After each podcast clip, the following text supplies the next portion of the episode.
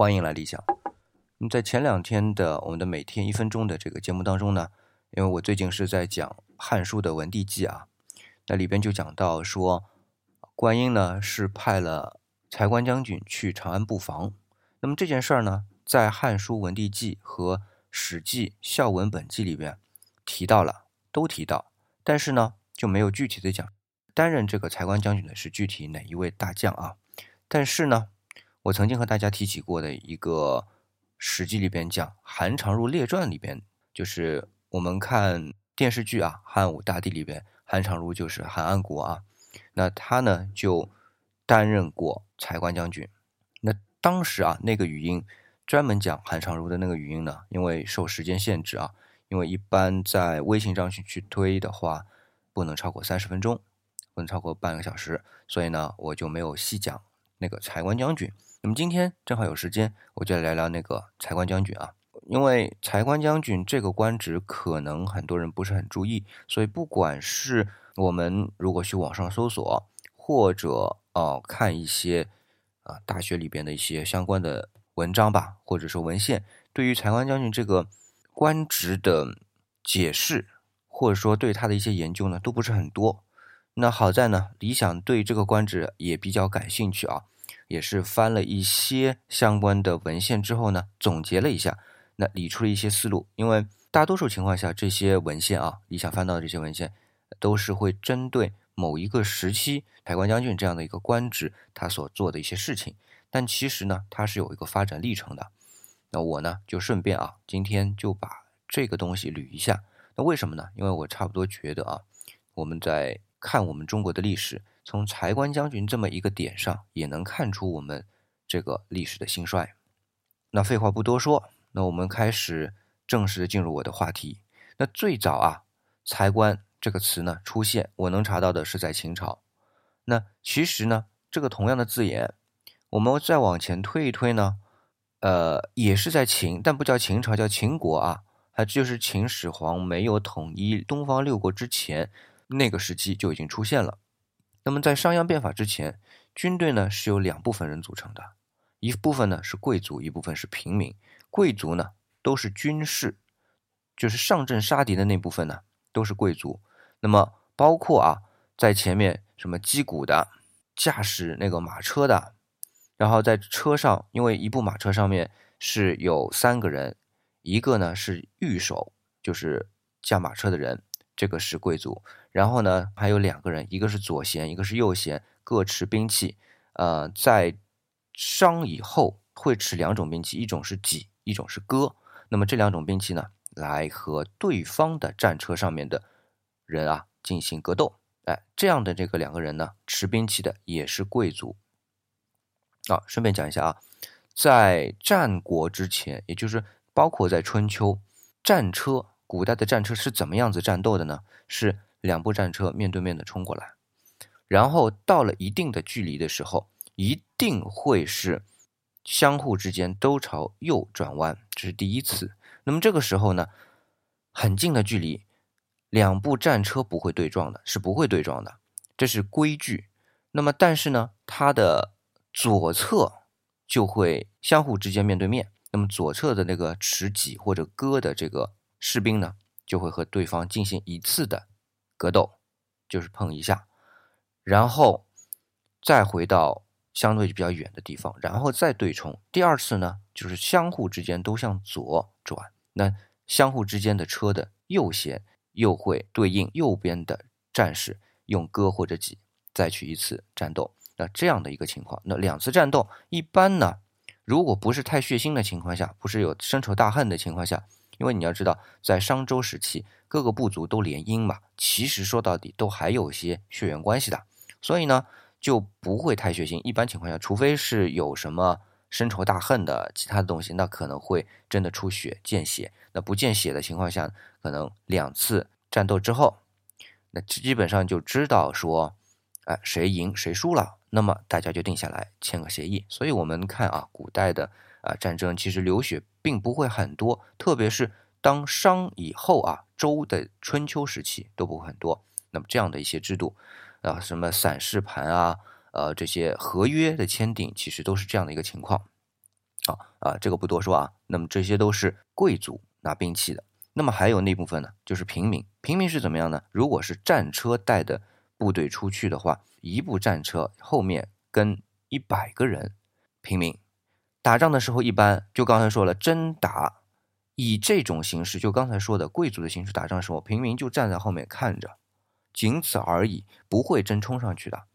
那么只有到真是深仇大恨，打到后来是，然后进入混战的状态，那平民那些手持什么呢？木棍，以前叫杵啊，木棍的这个才会上去打。那么是这样的一个情况。那我为什么要说这个问题啊？就是平民其实在战争中间都还处于一个比较松散的状态，但是我们要知道，这个农民他是被征集来的，平时在家里不战争的时候，我们以前叫。徭役对吧？徭是去给贵族当体力活，役就是来给贵族当兵。那么是每家固定时候轮着来给贵族当兵的。以前啊，在春秋战国的时期以前，那么不好管理，对不对？那么在这个时候就会形成一个制度，叫什么呢？叫叫财官。那么财官其实就是来管理这些平民已经。被征调到贵族家里，成为一个军队的，但是他又不是真正的军队，对不对？因为我刚刚说，真正军队一般都是贵族去打仗的。那么这些人征调过来怎么管理呢？哎，这就有点像今天我们这个预备役。那么征调过来之后，干点活啊，啊，操练操练啊，大概就这么个样子。但是我们说，到了商鞅变法之后，整个秦国就变成了另外一种状态，就是整个国家随时要打仗的时候，农民扔下锄头。拿上棒子就去打仗了，那么这个时候全民都要锻炼起来，拿起来棒子就能去打仗。那么这个时候财官的作用就起来了，为什么呢？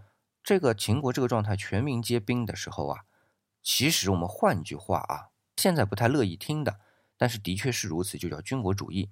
那么要管辖这些松散的农民，能够一说要打仗就马上起来的这样一个组织，就叫财官。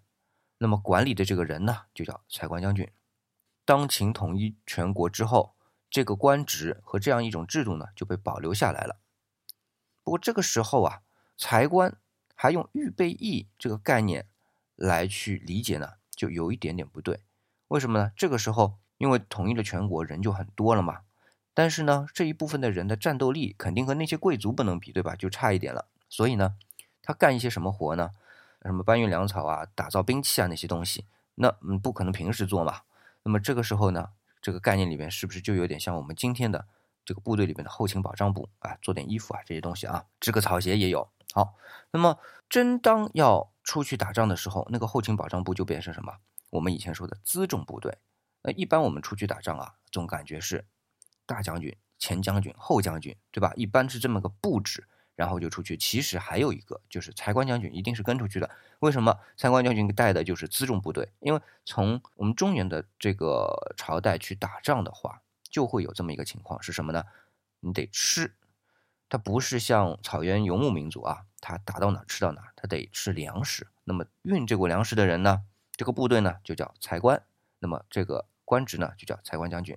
那么讲到这里啊，我上次讲到韩安国的时候就讲到，他不是。到后来，呃，汉武帝让他去镇守渔阳上谷嘛，然后到了渔阳上谷之后，韩安国就看，哎呀，匈奴退兵了，那外面好几十里的地都没人种，太浪费了，那我还是来种吧。结果呢，匈奴火上来了嘛，不是又重新打过来，结果就把这一波人全给灭了，所以汉武帝就很生气，从此呢，对韩国以前是很信任的，总是产生一些隔阂嘛。那为什么韩国会那么看重一块地？去种地，你不是镇守啊？你到关内就行了，因为他那个时候是以财官将军的身份去镇守的。那财官将军刚刚说了有辎重这样的一个问题，他想干嘛？他就得屯田。那没有其他的辎重给他来补充的话，他就要什么？自己产粮食。那开玩笑了，那么多军队没有粮食吃，哪有战斗力啊？你不可能整天抢老百姓的粮食，或者说是拿老百姓粮食，对不对？那么就要种地，所以这个是一个源头啊。他作为一个财官将军，自然就会想到这些东西。这个呢，因为我的概念里面，可能在当时的人，包括像司马迁啊、班固啊这些人，他很自然，这就是这么一个概念嘛，所以不用解释。但是今天的我们的人再去看《史记》或者是《汉书》的时候，不知道这个财官将军是干嘛的。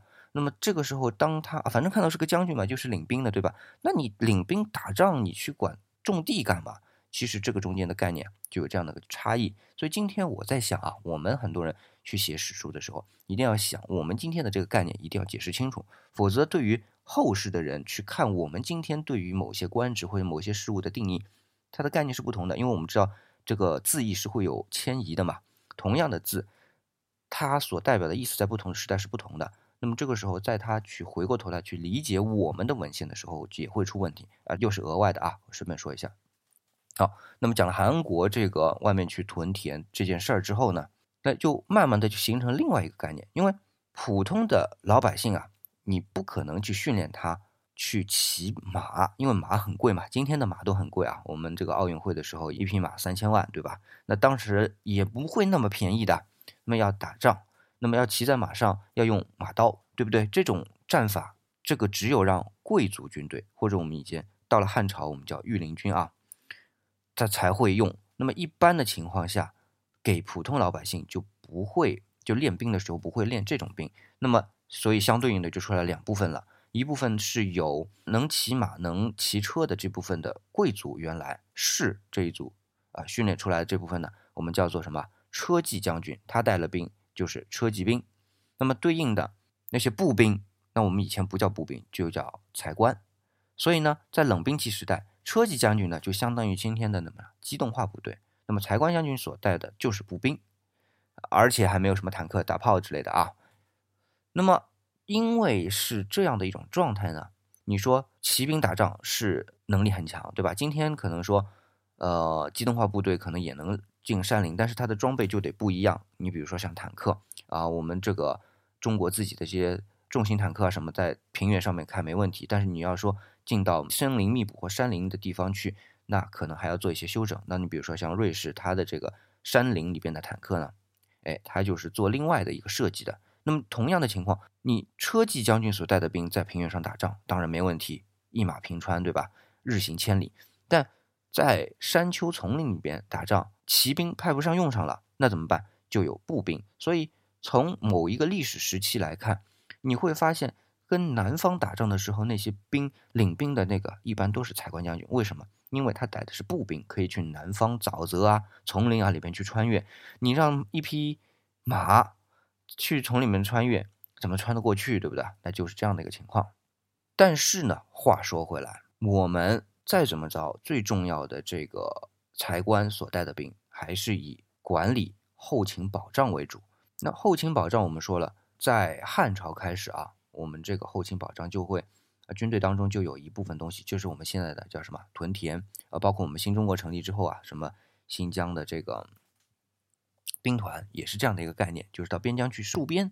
但同时呢，哎，他那个吃啊用的东西啊，他得自产自销，呃，不靠。内地把它送过来，因为粮食啊是有个问题，你内地是可以很多，但是你一路把它送过来，送的人要吃粮食吧？当送到边境的时候，会发现这粮食已经吃的差不多了，没法运，所以就有一个概念叫屯田，就是在那个边境上，一边是守边，一边是自己种粮食。那么这个呢，一般都是叫财官将军了。那么但是有个问题，当中央王朝的力量它能管住这些地方的时候，对于边境来说，这些地就是中央的，它可以去种田。但是当中央王朝能力差的时候，他管不到边境上。那一般边境呢，要么就是这些才官将军就自己直接变成了什么一方大将，就自己有经济大权了，这也不归中央了。那你就不叫才官将军了，对不对？